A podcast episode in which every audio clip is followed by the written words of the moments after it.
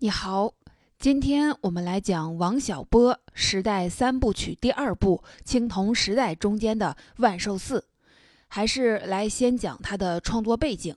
首先，《青铜时代》包括了《万寿寺》《鸿福夜奔》和《寻找无双》三个长篇，《白银时代》包括了三个中篇。这套时代三部曲出版发行的时候，他已经因为突发性的心脏病去世了。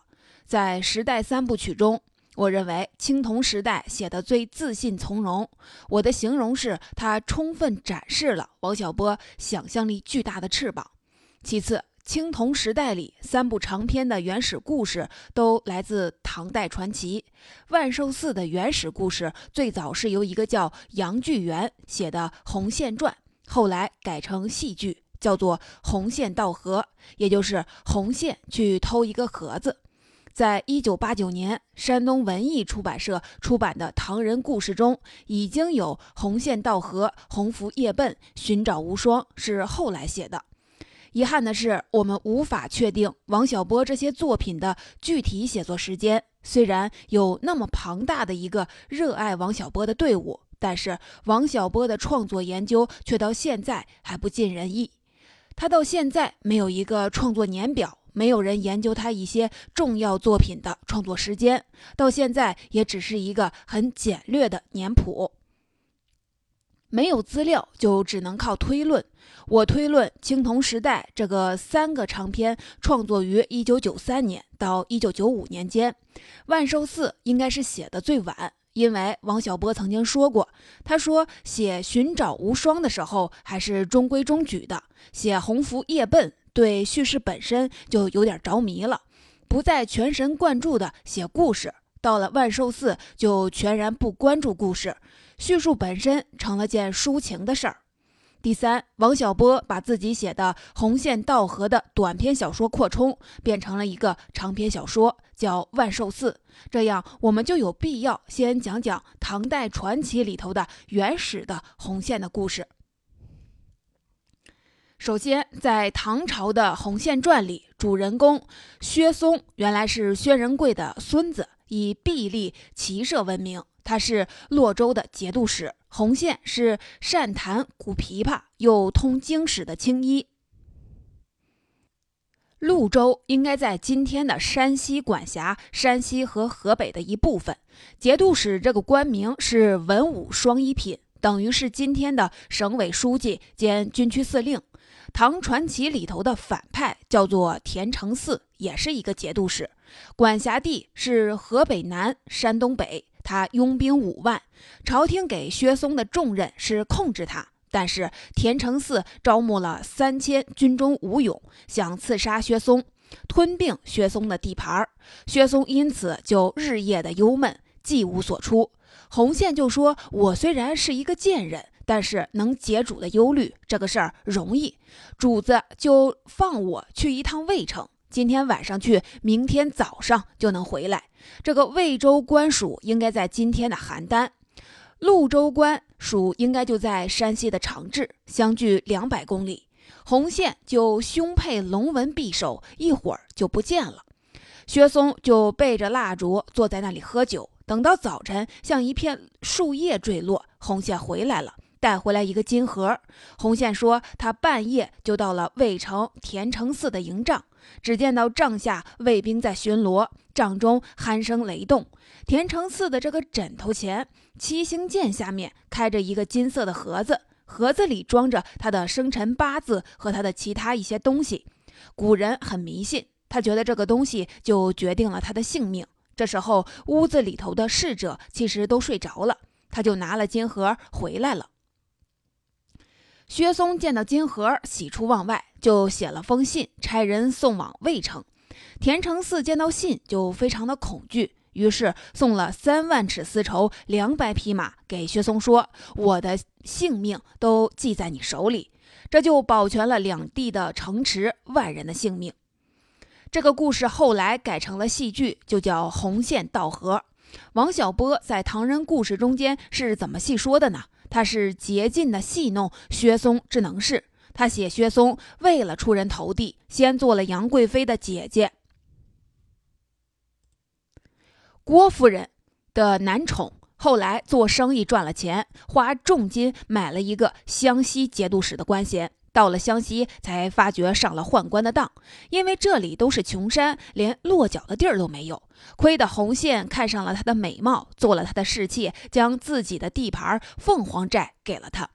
洪宪是苗寨酋长的女儿，而田承嗣是两湖节度使，辖地是在洞庭湖的周围。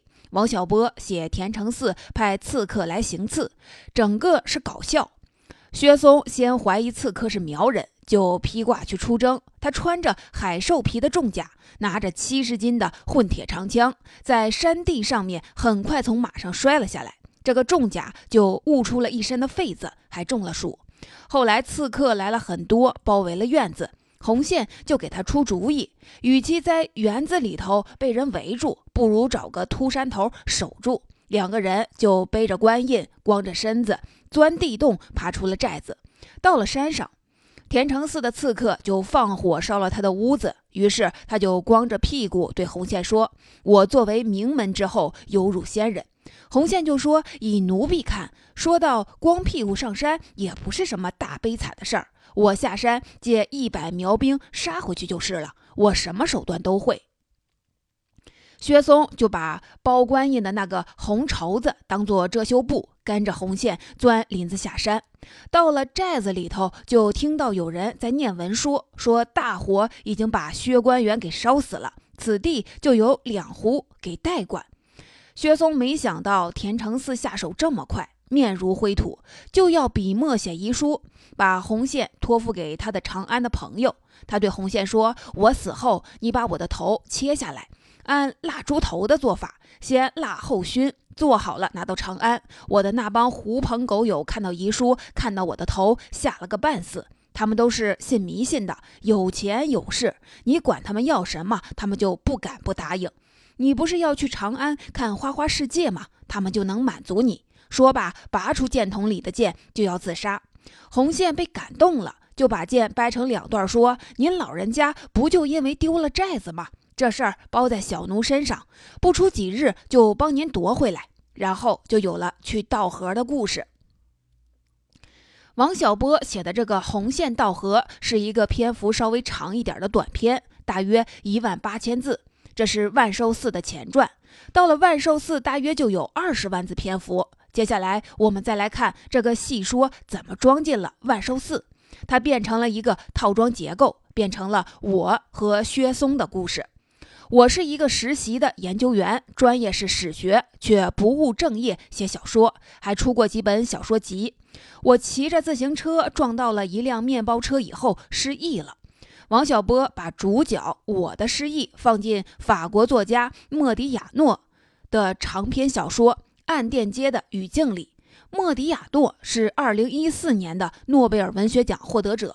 暗电街是他一九七八年的作品，八十年代就翻译成了中文。这部小说里的我，就是失忆了以后来寻找自己真实身份的。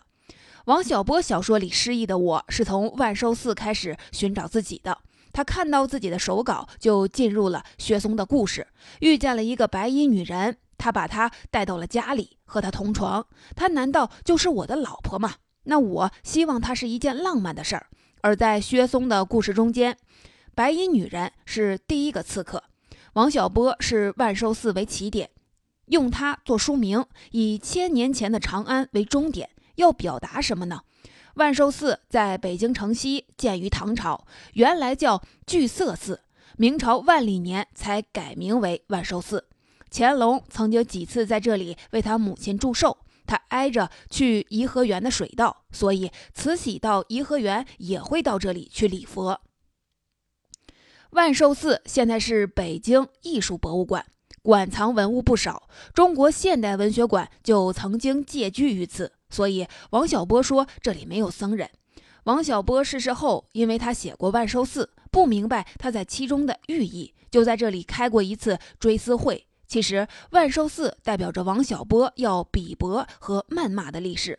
他写慈禧之所以尊贵，是因为皇帝曾经拖着一条疲软的生殖器从他身上爬开，这个欢爱创造了历史，那个疲软的生殖器就构成了历史的脐带，很恶毒。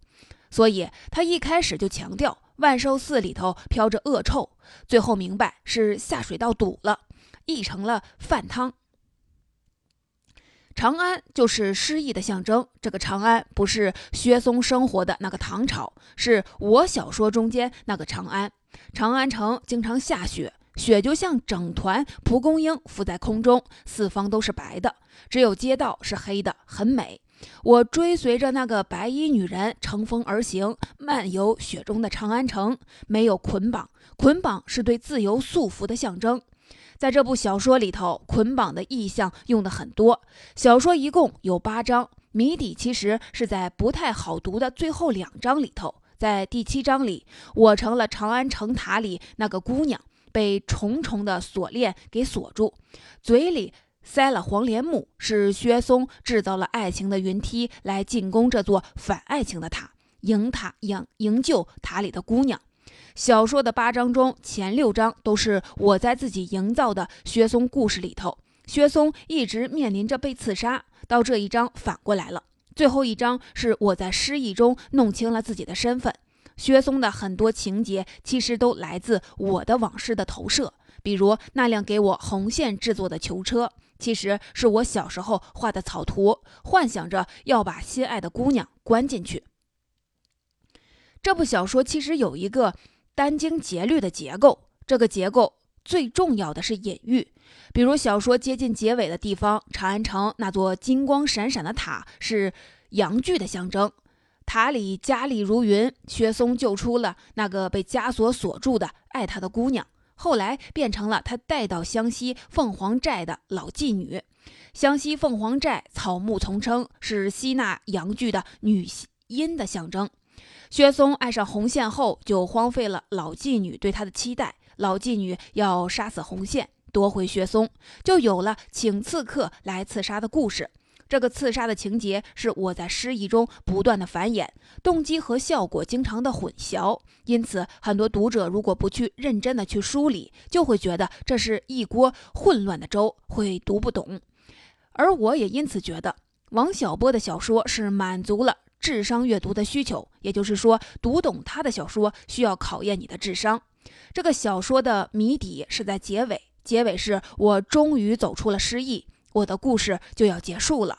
而回到真实，小说里写就是这样无可奈何的庸俗。于是我还想回到长安城里，也就是说，回到他营造的那个活在自由想象的世界里去。小说里有这么一句话，叫做“一个人拥有此生此世是不够的，他还应该拥有诗意的世界。”这句话已经成为王小波最具传播力的座右铭了。这个诗意的世界，就是自由思想展开驰骋的翅膀，只能寄托在写作中。所以他说：“纸张中间是我的铺盖卷儿。”王小波对现实是悲观的。所以，小说的结尾是长安城里的一切已经结束，一切在无可挽回的走向庸俗。值得注意的是，最后一章，王小波用了很重的笔墨来写我怎么成了袋鼠妈妈。他有一件又肥又大的黑呢子大衣，里头装上人就很像袋鼠。他午夜时分坐在东单公园的长椅上，那个女孩就裹在大衣里，两人在大衣里头肌肤之亲。他专门强调了时间是一九七五年的冬天，午夜巡逻的民兵有一个友谊掉队，走到我的跟前来借火，朝我的大肚子努努嘴，说这里面还有一个吧。王小波写说，这个世界上可能还有人记得，在一九七五年的寒夜里，水银灯光下，马路边上那一缕会心的微笑。这部小说主体故事在前六章，王小波把他原来细说的薛松故事复杂化了。薛松从长安宝塔里救出了一个女子，把她带到湘西，成了管理雇佣兵的老妓女。老妓女期望薛松能在湘西建功立业，但薛松沉溺在女色里头。营帐里头先是多了一个小妓女。小说里戏谑着说，老妓女是学院派，她从来只对男人的脚说话。而不是眼睛。小妓女剃了头像男孩，软发难剃掉，就一缕缕的留在那里。她是自由派，放荡。他可以同时和两个士兵发生关系。一个乳房在一个士兵的手里头，颠覆了老妓女在营地里建造起来的秩序，被视作败类。更让老妓女痛心的是，薛松见到了红线，就一心一意为他营造温柔乡。于是，老妓女请来了刺客，要杀死红线，抢回薛松。刺客来了两波，故事演绎到最后，第六章才交代，刺客头子就是田承嗣，他假装收了老妓女的钱来杀红线，其实是想杀死薛松，夺取凤凰寨。王小波在这部小说中使用了交叠的迷宫式的结构。小说里，薛松居住的凤凰寨从高空看像一个大漩涡，漩涡就是迷宫的中枢，是老妓女和小妓女住的房子。薛松住的地方也是迷宫。薛松和三个女人之间的关系，失忆的我和莫迪亚诺小说里的桥段，我和薛松和白衣女人和表弟，各种各样，似是而非。王小波是把意大利作家卡尔维诺、阿根廷作家博尔赫斯的结构方法都灵活运用到了他故事的多样性里头。当然，故事是他思想的载体。这部小说里，薛松的出场像是一个浪漫的堂吉诃德。在湘西的红土丘陵，盛夏时节，空气好像热水迎面浇来。薛松光着身子，披着头发，腰间只有竹篾条吊起的生殖器。好像一个大蘑菇。小说里说，把生殖器吊起来，其实是一种礼节，意味着我不会侵犯你。薛松肩上的长枪则成了扁担。蓝天白云从天顶扩下来，天地变成了一只大碗，他就走在碗底，蓝天白云就在他的四周低垂下来。这时候，红线在水塘里肥厚的绿叶里伸出了脑袋，直截了当地看着薛松的胯下。红线不穿衣服，脖子上系了一根红丝带，身子是橄榄色的，很浪漫。当地盛行抢亲，薛松要为红线造一辆囚车，用三十年以上的柚木。三十年以上的柚木是硬木了，抛光以后颜色和铜相仿。后来做成时八尺见方，一丈来高。囚笼上面有葡萄藤叶子雕花，笼子里有很宽的长凳。背后有圆柱，还有为红线准备的锁住手脚、脖子的雕花的木夹。木夹的两个部分都可以彼此滑动、错开，不妨碍手脚和脖子的动作。这显然都是性虐的工具。还要做一根将红线打晕的软木杆儿，打晕以后才能实施仪式化的抢亲。雪松就在自己脑袋上面做实验，要不轻也不重。敲在脑袋上，晕乎乎，挺舒服。晕倒的时间正好是十五分钟。把红线抢回来，刺客就来了。刺客遇上薛松屋外树上的一个灯笼大小的马蜂窝。这个马蜂窝早晨吸收了雾气很重，树就会弯下来，中午才正过来，可见其大。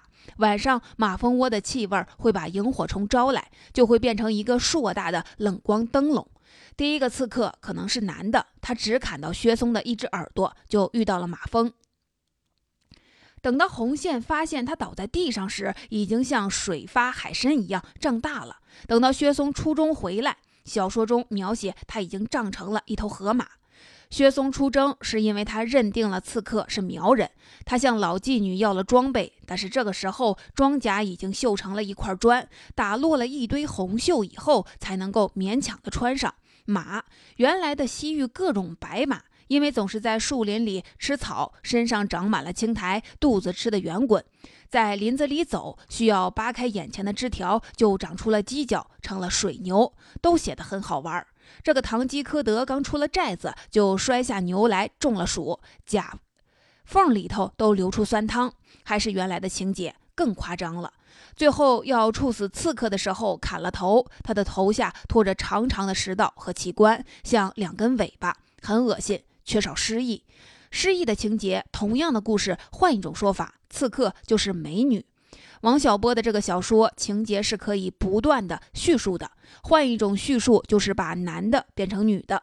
在薛松和红线戏水的水塘里，水里躺着一个女人，雪一样白，月亮一样亮。她赤身裸体的从池底往上浮，浮到水上，睁开眼睛，拖出水来。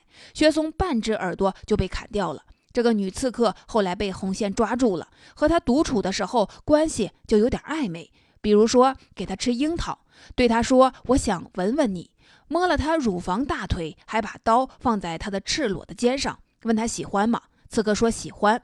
红线的性欲就被唤起了。后来要杀他，薛松就把他的头发握起来，提起头，红线砍下了他的脑袋。情节中就写到：乳房下面心还在跳，没了身体的头马上就没有了血色，更加洁白。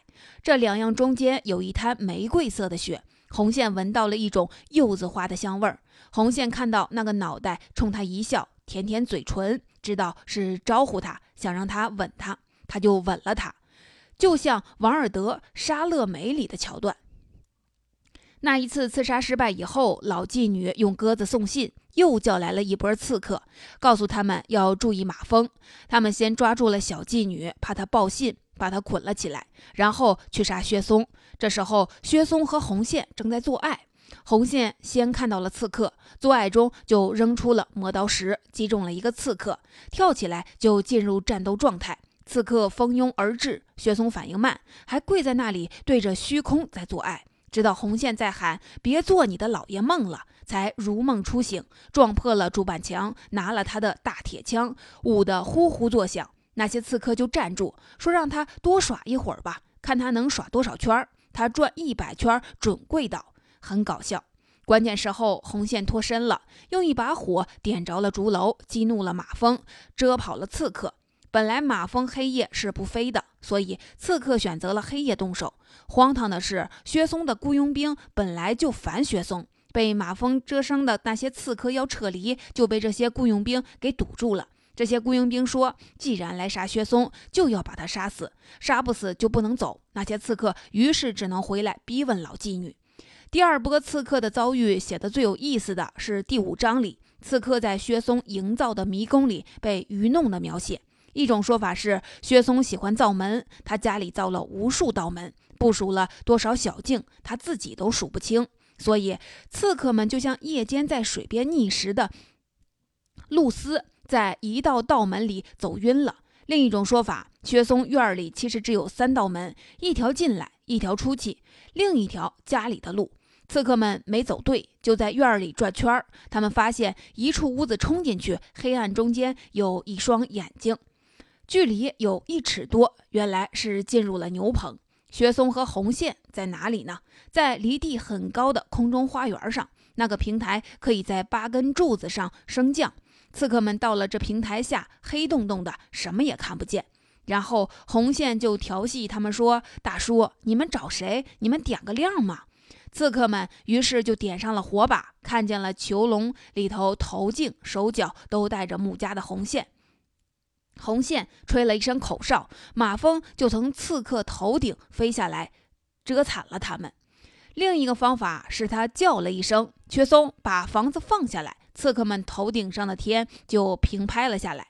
本来是要把他们都砸死的，但是滑轨出了问题，卡住了。于是红线和薛松只能在修理机器。刺客们明白了，摸回来就杀死了红线，抓住了薛松，交给了老妓女。听到这里，你可能觉得有一点迷糊，这其实就是王小波的写作方法。我刚才说了，王小波的结构就像是迷宫，这迷宫里头有很多条路，情节可以走向各边儿，也可以走向那边儿。他设计了很多种情节的发展方法，按照这种情节发展方法，薛松被抓住后被套上了枷锁，压着他干活，但他经常逃跑去平调红线。因为再复杂的锁，他也能打开。老妓女害怕他又会遇上一个让他神魂颠倒的小姑娘，就让他去造一把自己打不开的锁。他说他不会，因为他设计锁的时候就已经有了了解锁的方法，所以这把打不开的锁只能是一个实心的疙瘩。薛松就用这个实心的铁疙瘩把自己锁了起来，松不开手脚，不能跑。红线死了，他活得没意思，巴不得像一个行尸走肉。小说里因此而引申出整个历史，其实就浓缩成了一个场景，就是君王问有没有一种办法可以控制天下苍生。有个智者为了炫耀他的聪明，就说有，控制大家的意志。他忘记了自己也是天下苍生的一份子，没有了意志，就软塌塌的成了历史的脐带。这是第五章的结局。按照小说情节的不同解说方法，在第六章里，他还提供了另一种结局。这个结局，薛松不是把平台降下去，而是升起来。他把护甲都穿上以后，就像一个金甲天神，但是后面却好笑的光着脊梁和屁股。他还有一辆像导弹发射架一样的弩车，弩车上面有光学瞄准镜。这个弩车上面的箭就像是标枪，他发射的第一支箭就把老妓女和两个刺客穿在一起，成了羊肉串三明治。第二支箭还没发射，就让红线给砍断了弓弦，因为他瞄准了小妓女。小妓女是红线的好友。我还是喜欢第五章他被俘做锁的结局，但杀死老妓女是杀死他命运的掌控，是自由的需要。最后，简单说说这部小说的创作特点。首先，如前所说，这部小说组织了一个非常了不起的结构：从失忆的我寻找自己，来到万寿寺开始，到在长安城里找到自己的结束。这个寻找的过程。从阅读有关薛松的文字开始，进入薛松的故事，从各种角度改正和重写这个故事，与薛松感应，成为薛松，又寻找薛松的足迹，体会其氛围。这个开放性结构需要借助读者的接受美学去分析探索。就像小说中薛松营造的刺客遭遇的那个迷宫，需要读者自己去寻找交叉小径的走向，寻找谜底。这个结构因此使许多习惯于从头读到尾的读者读得晕头转向。这恰是王小波的目的。这就是叙述本身成了件抒情的事儿。其二，这部小说不仅仅在结构上体现了王小波非凡的想象力，比如他写到了分尸之情，把人的四肢分别拴到四颗拉弯了的龙竹上面，手一松，他就弹向天空，崩成了一个平面人。人还没死，就需要人来陪他，绷着的人成了一张桌子，陪着的人就坐在他身边打扑克。这时候，受刑的人的四肢在强烈的牵引下，身体就逐渐的解体。比如有脱臼的声音、筋骨碎裂的声音，忽然间，这个受刑的人就喊说：“快把牌拿开！”这个时候，肚皮就裂开了，内脏蹦出，拉成了一个筐子，肠子、血管、神经在筐内悬空交叉，像蹦床。又比如，他写老妓女想处死小妓女的方法，先想到把小妓女朝下埋在土里头。把脚留在地面上。他说：“小妓女的脚小白，脚后跟上有一点红，留在地面上像两株马蹄莲。”然后他又想抛开一棵软木树，掏出树心，把这个女孩填进去，树皮上面挖一个洞，套住她的脖子，把树皮合上，用泥土封住切口，树就会慢慢长起来，人树嫁接就完成了。刚开始，树皮上面有女孩的脸，慢慢脸就消失在树皮里，树皮就会变得光滑，树干就会带上女孩的风姿，男人能够辨别哪里是乳房，哪里是腰肢，树就会在男人抚摸下浑身发抖。王小波的残酷不像莫言、余华，他追求趣味，所以他死后，我们三联生活周刊苗伟写了一篇文章，开头就是说一个有趣的人死了，这是很多人的遗憾。他的小说能让人读得哈哈大笑，有这样本事的人不多。第三，这部小说真是竭尽了王小波嬉笑怒骂之能事，他组织了各种各样奇思妙想，调侃戏弄到极点。比如老妓女拿着匕首要杀小妓女，开头以为胸口是心窝，用手指了摁了摁，结果是胸骨，原来以为心脏在左边，就把小。妓女的乳房推到一边去，发现下面是肋骨，也扎不透，想从肚子上面往上扎，小妓女就叫起来：“别摸好吗？肠子都起鸡皮疙瘩了。”就把杀人的过程写得像一个玩笑。我越来越觉得王小波是在穷尽想象力后觉得无趣了，才越写越焦虑的。一个人的想象力总是要穷尽的。最后来总结一下这部小说的知识要点：第一。薛松和红线的故事来自唐代传奇《红线传》，王小波在一九八八年就细写了这个故事，在《万寿寺》这部长篇小说中间用了迷宫式的结构，一个故事可以让你体会到不同的结果，需要读者的参与，很考验读者的智商。第二，王小波这部小说将他的想象力发挥到了极点，用于嬉笑怒骂，其中处处笑点，又不缺泪度。这种在明亮而不失阴暗基调下的暖的幽默，在中国小说中很少见。第三，这部小说其实是是写真实和非真实的关系。王小波憎恶强制自由意志的枷锁，憎恶庸俗生活，他希望飞越真实的平庸，展开自由想象的翅膀驰骋。第四，因此这部小说的结论是一个人只拥有此生此世是不够的，他还应该拥有诗意的世界。他是王小波最著名的座右铭。